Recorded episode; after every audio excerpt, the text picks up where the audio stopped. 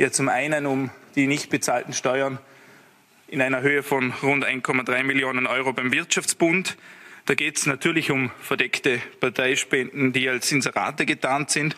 Und ja, es geht natürlich jetzt auch um Korruptionsvorwürfe gegen den Landeshauptmann, wo offenbar der Landeshauptmann auch höchstpersönlich um Inserate geworben hat und im Gegenzug für Parteispenden auch entsprechende Unterstützung angeboten hat. Und seit gestern, ich habe es angesprochen, ermittelt auch die Korruptionsstaatsanwaltschaft gegen den Landeshauptmann. Sie hörten einen Auszug aus der Rede von Christoph Bitschi, dem Clubobmann des FPÖ-Landtagsclubs Vorarlberg vom letzten Mittwoch im Vorarlberger Landtag.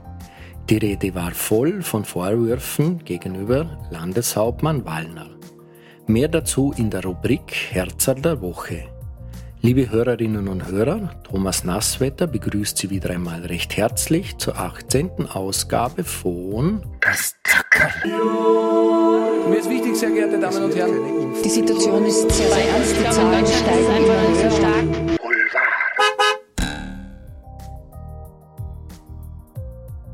Die politische Aktivistin und Putin-Gegnerin Maria Aljochina Sängerin der russischen Punkband Pussy Riot, ist aus Russland geflohen.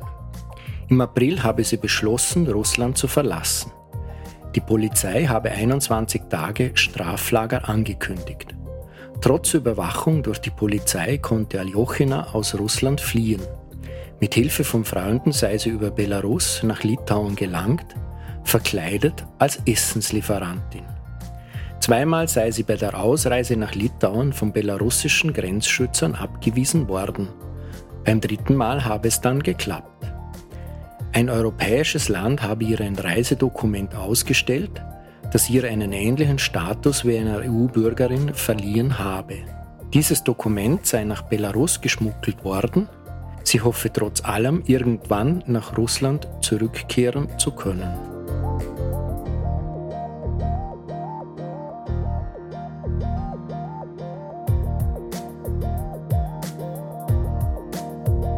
Wissen Sie, was ein Tamagotchi ist? Ja, in diesem Falle haben Sie die 1990er Jahre miterlebt.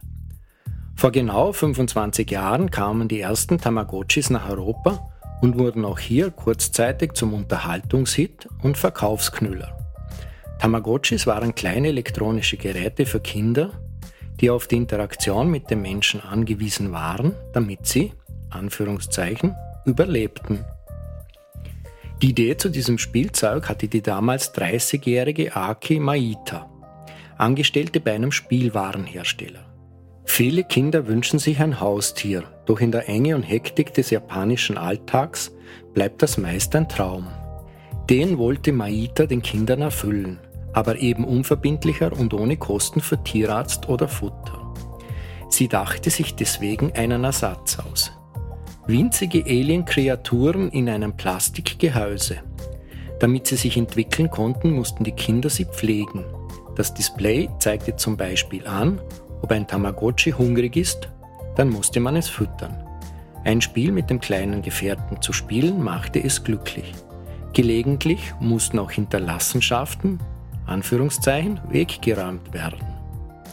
Mit anderen Worten, es war in etwa so wie ein echtes Haustier zu haben. Kümmerte man sich nicht genug darum, wurde das Tamagotchi krank und ging schließlich ein.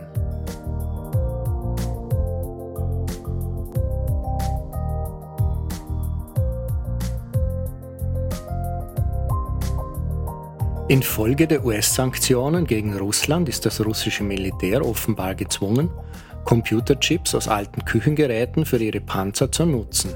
Das berichtete diese Woche die Washington Post. Bei ihrem letzten Treffen der US-Handelsministerin Gina Raimondo mit dem ukrainischen Premier Denis Smial wurde mitgeteilt, dass das ukrainische Militär entsprechende Teile beim Durchsuchen russischer Panzer entdeckt hätte. Unter anderem seien Chips aus Geschirrspülmaschinen und Kühlschränken gefunden worden. Auch bei der russischen Luftwaffe scheint Mangel und schlechte Ausrüstung dazu zu führen, dass Improvisation zum täglichen Leben der Piloten gehört. laut britischem Verteidigungsministerium soll ein abgeschossener russischer Jagdbomber vom Typ Sukhoi Su-34 gefunden worden sein, bei dem GPS-Systeme rudimentär ans Armaturenbrett geklebt waren.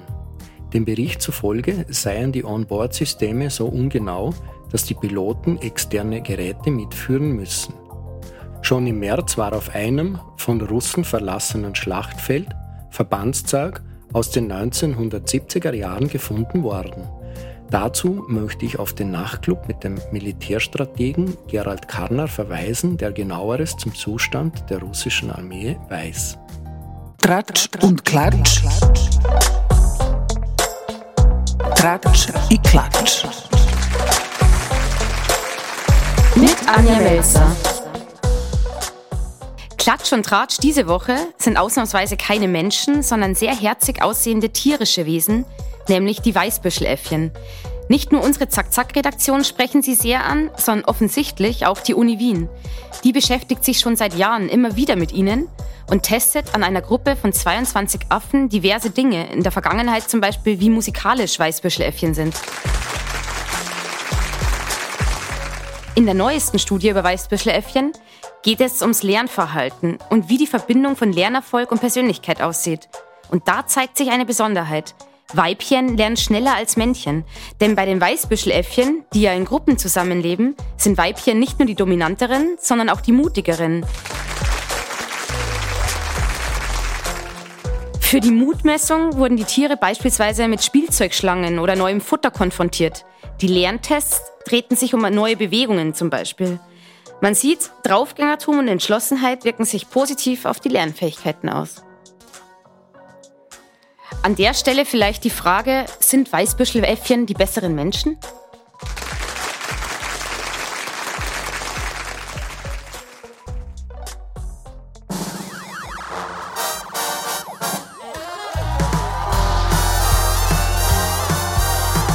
Das Thema der Woche.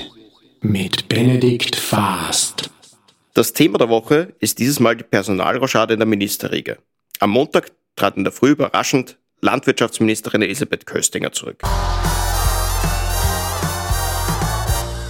Kaum war die Meldung draußen, sind auch schon die ersten Gerüchte aufgekommen, dass nur noch Margarete Schrambeck zurücktreten muss. Am Nachmittag ist das auch eingetreten. Via Facebook ist die Digitalisierungsministerin abgetreten. Was man hinter vorgehaltener Hand hört, dass das nicht ganz freiwillig war. Bundeskanzler Nehammer war sichtlich vom Zeitpunkt überrascht. Innerhalb von 24 Stunden musste er die zwei Ministerinnen ersetzen. Und dabei auch auf ÖVP-Länder achten. Denn eine Tirolerin und eine Bauernbündlerin waren durch die Rücktritte in der Regierung nicht mehr vertreten. So knapp vor dem Parteitag Unzufriedenheit in den ÖVP-Teilorganisationen wäre natürlich ganz ungünstig für den Kanzler. Laut Nehammers Aussage hat er bei der Nachbesetzung natürlich nicht auf Länder- und Bundzugehörigkeit geschaut.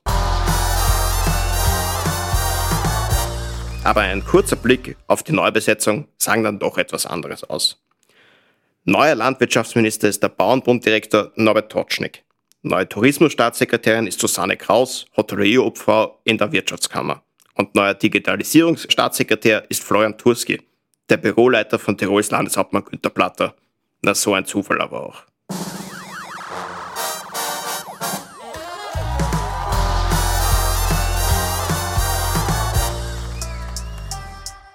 Das Herzl der Woche. Mit Thomas Nasswetter. Markus Wallner. Markus Wallner. Tarnen und Täuschen heißt jetzt im Sprech der neuen Querstrich alten schwarz-türkisen ÖVP Schreddern und Löschen. Seit letzten Dienstag ist klar, dass die Wirtschafts- und Korruptionsstaatsanwaltschaft WKStA gegen Landeshauptmann Markus Wallner wegen des Verdachts der Vorteilnahme ermittelt. Es dreht sich um die Inseratenaffäre des Wirtschaftsbunds vor Radlberg, der das saubere Ländle ordentlich ins Zwielicht geraten ließ. Dann platzte eine weitere Bombe.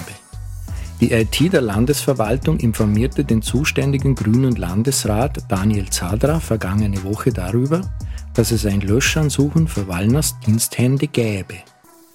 Das passierte laut Zadra genau an dem Tag, an dem bekannt wurde, dass die WKSDA gegen den Landeshauptmann einen Anfangsverdacht prüft.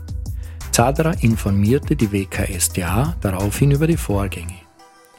Bei der Landtagssitzung am Mittwoch versicherte Wallner, dass es lediglich darum gegangen sei, Persönliches von seinem alten Handy zu löschen, nachdem er routinemäßig ein neues bekommen habe. Auch wenn der Zeitpunkt jetzt für Aufregung sorge. Wenn jemand von der Staatsanwaltschaft irgendwann meine, die Bilder hätten Relevanz, werde das geöffnet.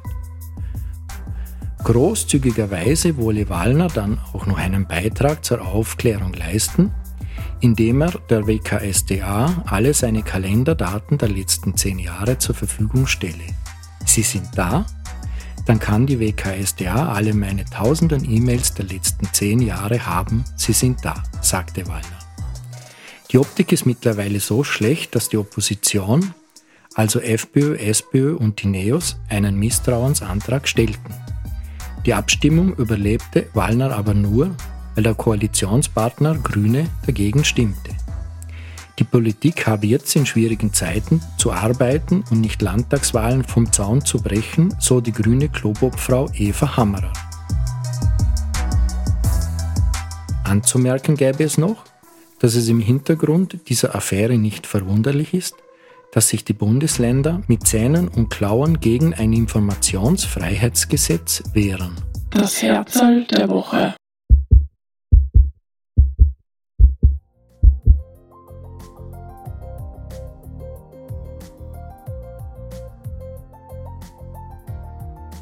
Zum Schluss noch eine Meldung aus der Wissenschaft. Und nein, es geht nicht um das Foto vom schwarzen Loch im Zentrum unserer Galaxie, das überall durch die Presse geistert. Regolith, so nennt man das Material in der Fachpresse, das man alltagstauglich auch als Monderde bezeichnen könnte, also Erde vom Mond. Verwirrt? Egal. Also Forscher der Universität Florida haben diesen Regolith genommen und haben mehrere Exemplare der Ackerschmalwand, das bei uns unter dem Oberbegriff Unkraut läuft, eingepflanzt. In Genforscherkreisen gilt sie als Fruchtfliege der Botanik.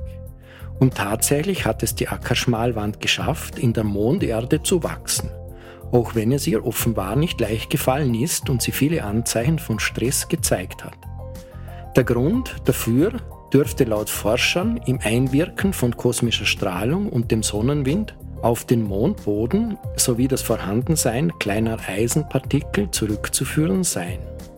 Das Experiment zeigt, dass Mondboden zwar für den Pflanzenbau und für Experimente verwendet werden kann, aber das Wachstum nicht so gut unterstützt wie vulkanische Asche, die dem Regolith ähnelt. Darauf müssen sich also zukünftige Raumfahrer, die auf dem Mond mittels Pflanzen ihren Sauerstoff- und Nahrungsmittelbedarf decken wollen, einstellen.